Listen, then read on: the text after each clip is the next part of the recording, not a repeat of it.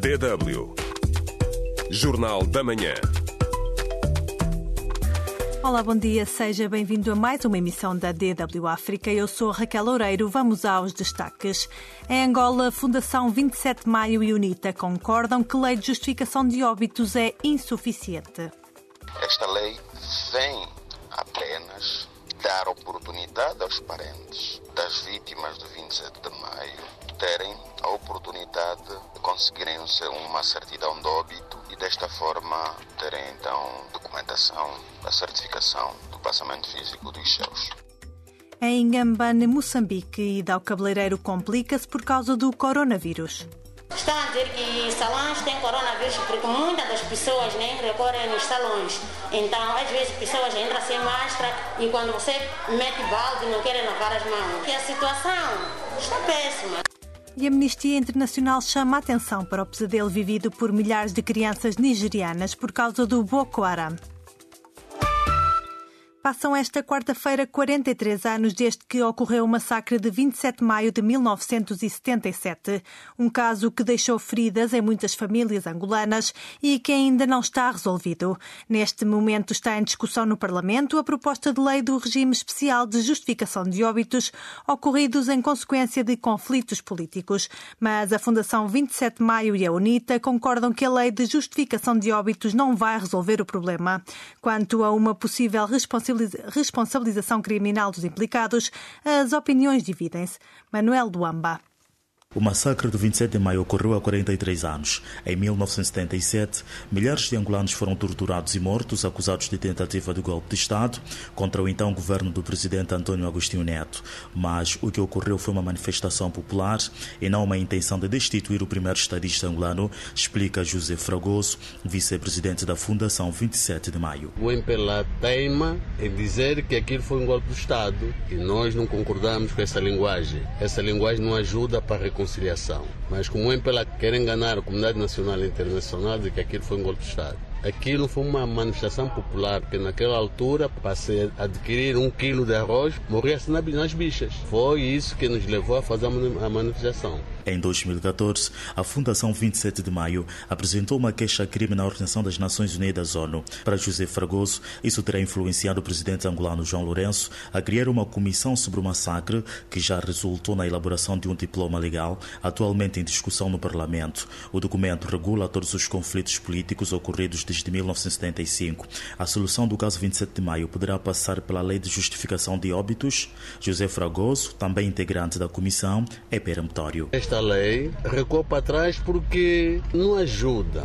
Nem sequer o, o, o, ente querido da vítima tinha a possibilidade de adquirir a tal certidão. Por quê? Porque o artigo 28 do regulamento que nos foi apresentado na reunião criou um questionário onde o ente querido tinha que saber os motivos da morte do seu ente querido, o local e a hora do fuzilamento o local e a hora onde se acha enterrado. Imagine isso. Também Nelito Equico, deputado da União Nacional para a Independência Total de Angola, UNITA, concorda. Esta lei vem apenas dar oportunidade aos parentes das vítimas do 27 de maio terem a oportunidade de conseguirem uma certidão de óbito e desta forma terem então documentação da certificação do passamento físico dos seus. O jurista e deputado independente Linto Tito também considera que não basta esta lei para resolver o problema de 27 de maio. A questão de 27 de maio é muito mais profunda por ser um conflito interno de um partido político. Ah, esta lei pretenderá apenas ferir a certidão de óbito aos eh, familiares eh, das vítimas do massacre de 27 de maio, mas também de outros acontecimentos. Até o momento não se sabe o número exato de angolanos mortos em 1977, porque a comissão de inquérito liderada na altura pelo ex-presidente José Eduardo dos Santos não divulgou os resultados, diz José Fragoso. O jovem deputado da UNITA, Nelito Equico, entende que se deve criar uma comissão de verdade que integre cidadãos não implicados no conflito. A comissão de verdade conter nela membros neutros que não participaram em nenhuma das partes do conflito, capazes de irem buscar a verdade material que ela visa simplesmente sarar as feridas que ainda sangram até os dias de hoje. É, é fundamental que os angolanos saibam o que, é que se passou. A DW também tentou ouvir a comissão de inquérito e o MPLA, o partido no poder, mas sem sucesso. Manuel Luamba, DW, Luanda. E hoje queremos saber qual deve ser, na sua opinião, a solução para o caso 27 de maio em Angola. Sérgio Mauelele é da opinião de que é necessário que os angolanos abram o seu coração, discuta o problema e não pessoas ou filiações partidárias. Importa que se encontre uma solução equilibrada, diz este internauta, que acrescenta que a abertura demonstrada para falar do assunto no Parlamento é o primeiro de muitos passos que deveriam ser dados rumo à verdadeira reconciliação. Houve erros, mas não se corrige um erro com outro, ou seja, com com vingança, escreve Sérgio Mauelele. Também Tio Eddie diz que é possível resolver esse problema sem tirar o Agostinho Neto do 1 de maio e despir o mesmo de herói. Mais comentários à frente nesta emissão. Pode responder à pergunta do dia no Facebook da DW África. facebook.com barra DW Português. Estamos à espera das suas reações.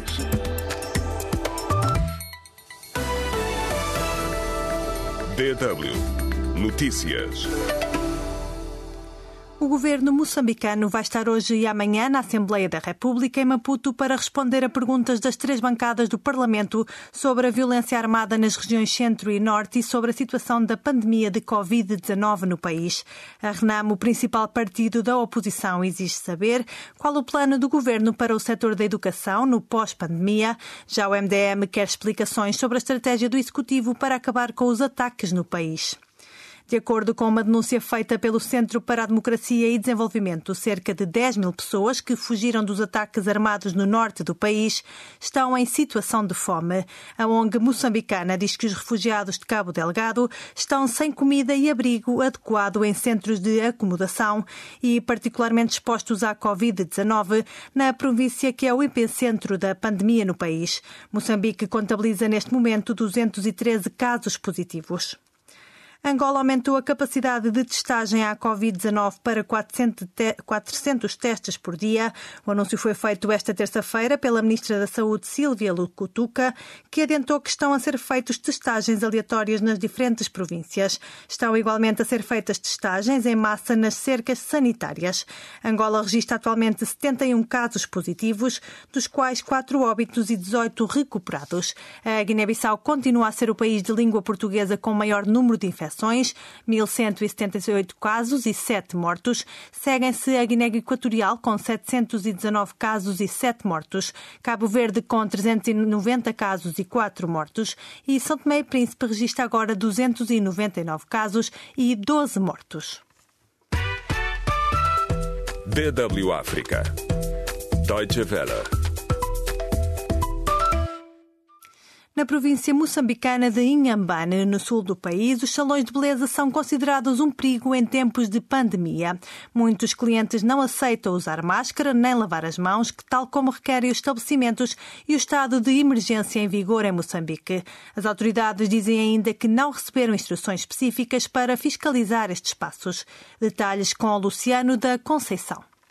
Se há quem tema ir aos salões de beleza por estes dias em Inhambane com medo de contrair o novo coronavírus, outros arriscam sem cumprir as regras do estado de emergência em vigor em Moçambique. Brigida Magoni trabalha num cabeleireiro. Estão a dizer que salões têm coronavírus porque muitas das pessoas nem né, recorrem nos salões. Então, às vezes, pessoas entram sem máscara e quando você mete balde não querem lavar as mãos. E a situação está péssima. Kelvin Santos, outro funcionário do salão, também já teve de lidar com vários clientes que procuram os serviços de beleza, mas não aceitam o uso das medidas de prevenção da Covid-19. Tem medo de contrair a doença, mas não tem outra forma de sustentar a família. Não são todas as pessoas que aceitam. A maioria das pessoas aceitam. As pessoas que não aceitam lavar as mãos com álcool, e nós também não cuidamos. Nesse eu ter medo também de ter doença, vou ficar em casa, fazer o quê? Vou comer o quê? Com o estado de emergência em vigor desde 1 de abril e prolongado até 30 de maio, recomenda-se à população que fique em casa se não tiver motivos de trabalho ou outros essenciais para tratar e é obrigatório o uso de máscara na via pública. Maria Joana teve mesmo de sair, não consegue tratar do cabelo sozinha. Recorreu a um salão de beleza na cidade de Machixe, mas acabou por tirar a máscara. Podemos contrair essa doença. Tem que trabalhar, tem que lavar o cabelo. E lavar em casa não seca porque é grande. Mas tenho meu álcool, tenho minha máscara. Só tirei para não molhar. Entretanto, devido à crise econômica no âmbito da pandemia, alguns salões de beleza registram pouca afluência. É o caso do salão de Joana Manuel, onde é preciso cumprir algumas regras para ser atendido. Mas a maioria tempo tenho de sozinha. Não tenho tido muitos clientes por causa da pandemia. Só permite a entrada das pessoas que obtêm máscara e quando a pessoa chega aqui no salão, vai diretamente para lavar as mãos e desinfetamos com álcool. Em pleno estado de emergência, não há fiscalização dos cabeleireiros por parte das autoridades. Segundo Juma Ali Daunto, porta-voz em Nhambane do Comando Provincial da Polícia da República de Moçambique, a corporação ainda não recebeu instruções específicas para os salões de beleza. Se os cabeleireiros funcionam, mas nós ainda não temos, portanto, um documento determinado, nós trabalhamos simplesmente com os aglomerados da falta do uso de máscara. É esse trabalho que nós estamos a fazer, que é aquilo que foi determinado no decreto presidencial. De Inhambane para a DW, a voz da Alemanha, Luciano da Conceição. As atrocidades cometidas pelo Boko Haram no nordeste da Nigéria deixaram cicatrizes profundas na população. É o que diz o mais recente relatório da Amnistia Internacional, que pretende chamar a atenção para as violações, abusos e exploração a que milhares de crianças estão sujeitas todos os dias nos estados nigerianos de Borno e Adamawa. Os mais de 10 anos de terror nesta região são responsáveis pelo facto das crianças que já nasceram durante o conflito não saberem o que é viver em segurança, quer em casa, quer na escola ou na comunidade. Como se isso não fosse suficiente, muitas delas foram recrutadas e treinadas para combater, tornando-se nas chamadas crianças-soldado. É o caso de Hidris Muhammad, de 12 anos. Fomos raptados da nossa aldeia, Kirawa, e levados para a base deles na floresta de Sambisa. Normalmente, quando iam para o campo de batalha, levavam-nos com eles. Ensinaram-nos o que fazer no campo de batalha e mataram pessoas à nossa frente. Aprendi a disparar uma arma e como fazer uma bomba. Mas e como se não fosse já suficiente o pesadelo destas crianças não acaba depois de se verem livres do Boko Haram. De acordo com este relatório da Amnistia Internacional, muitas destas crianças acabam por ser detidas e torturadas pelos militares nigerianos e suas milícias aliadas sob suspeitas de ligação ao grupo jihadista. Atos que a Amnistia Internacional condena viamente. Para a Organização de Direitos Humanos, a estas crianças deve ser dado apoio psicológico e não mais uma detenção. Zariatu Abubakar é ativista dos direitos da criança no norte da Nigéria e apela. Estas crianças são apenas crianças que precisam de ser apoiadas para irem à escola. Por isso, alguém tem de assumir essa responsabilidade. Quer o governo, quer as organizações não governamentais têm de as apoiar e alimentar, fornecer-lhes um abrigo. Precisamos de dar um lar a estas crianças para que fiquem seguras e protegidas. So that they'll be secured, protected. Também Geoffrey Yumba, funcionário da Unicef no nordeste da Nigéria, entende que não devem ser poupados esforços para garantir um futuro melhor às crianças afetadas pela insurreição do Boko Haram. Precisamos de ver estas crianças como vítimas, precisamos de as tratar com compaixão e de garantir a sua integração, porque é a única forma que elas têm de redescobrir os seus sonhos, serem capazes de lutar por eles e de contribuírem positivamente para o seu próprio desenvolvimento pessoal e para o desenvolvimento do país. Para além de não irem à escola, as crianças não têm acesso a cuidados de saúde, vacinas ou a uma alimentação equilibrada. As raparigas correm ainda o risco de serem forçadas a casar muito jovens. Consciente da situação, garante a Agia Zoeira Gambo, o governo tem estado a desenvolver projetos que proporcionam um ambiente adequado para que estas crianças possam ter um bom futuro. A responsável pela pasta dos assuntos das mulheres e desenvolvimento social no estado de Borno garante que o governo do estado de Borno tem estado a trabalhar para garantir que a insurreição do Boko Haram não destrua os sonhos e aspirações das crianças de Borno. Para isso, providencia instalações educativas adequadas e centros de formação profissional gratuitos para lhes dar igualdade de oportunidades.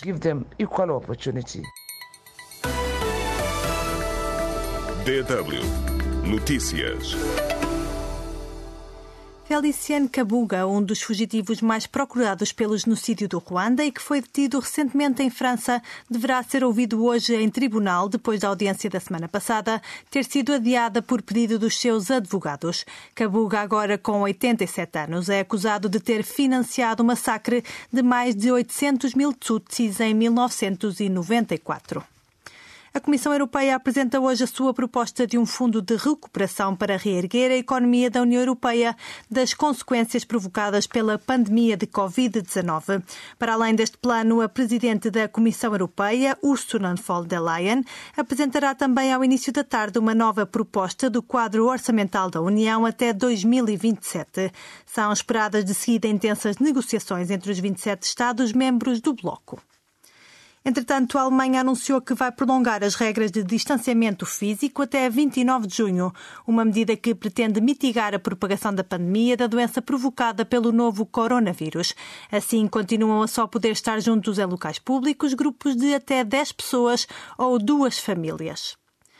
O presidente dos Estados Unidos, Donald Trump, vai anunciar até ao final desta semana aquilo que considera serem medidas muito interessantes para responder ao controverso diploma sobre Hong Kong apresentado a semana passada pela China. Trata-se de um diploma de segurança nacional que sinaliza a determinação do governo central da China em assumir maior controlo sobre Hong Kong após quase um ano de protestos a favor da democracia.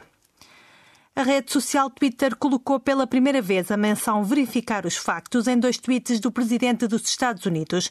Nas mensagens em questão, Donald Trump afirmava, entre outras coisas, que o voto por correspondência conduziria a uma fraude maciça no processo de votação do país. Esta é a primeira vez que o Twitter apontou o dedo ao presidente dos Estados Unidos, depois de já ter sido criticado várias vezes por não ter feito nada contra Donald Trump. E fechamos com o futebol. Ontem foi noite de Bundesliga e o Bayern de Munique ficou mais perto de se sagrar campeão, pois venceu o Borussia Dortmund, o segundo classificado da tabela, por 1-0. Na Bayern Arena, o Wolfsburgo goleou o Bayer Leverkusen por 4-1. As restantes duas partidas terminaram empatadas. No jogo entre o Borussia Mönchengladbach e o Werder Bremen não houve golos. Já o Eintracht Frankfurt e o Freiburgo empataram a três bolas. DW Espaço do Ouvinte. E voltamos agora ao tema de abertura deste jornal, como já é habitual. Hoje perguntamos-lhe qual deve ser a solução para o caso 27 de maio em Angola. Num comentário na nossa página do Facebook, Boaventura Zavala começa por deixar um apelo. Irmãos angolanos, sabermos a verdade dos factos seria uma honra, mas sem vingança. Aliás, Dr. Jonas Chavimbi sempre defendeu este princípio. Lembrei este internauta que acrescenta que se se agir contra o espírito da paz e reconciliação nacional, vai-se estar a retroceder e não só Angola, mas toda a região vai pagar a conta dessa vingança entre angolanos. E continuam-nos também a chegar muitas reações sobre a atualidade na Guiné-Bissau e sobre que medidas devem ser tomadas para que o estado de emergência seja verdadeiramente eficaz. Justino Mendes diz que cabe a nós, populações, adotar as medidas que o governo estabeleceu. No entanto, este nosso ouvinte constata que os guineenses não aceitam as ordens das autoridades só porque não é o seu partido que está a governar. Já na opinião de Vinilcio Sanhá, deve ser aumentada a vigilância e o rigor no controlo das medidas traçadas para que estas sejam cumprida, cumpridas na íntegra e depois aumentar a capacidade de testes no país. Estes e outros comentários continuam-nos a chegar ao Facebook, mas para já o espaço do ouvinte fica por aqui. Muito obrigado por ter estado aí desse lado e por nos ter acompanhado esta manhã. Obrigado também a todos os que partilham connosco diariamente as suas opiniões. Se quiser saber mais sobre estes outros temas, já sabe, aceder à nossa página www.tw.com/português. Da minha parte é tudo, nós ficamos por aqui. Tenha uma ótima quarta-feira.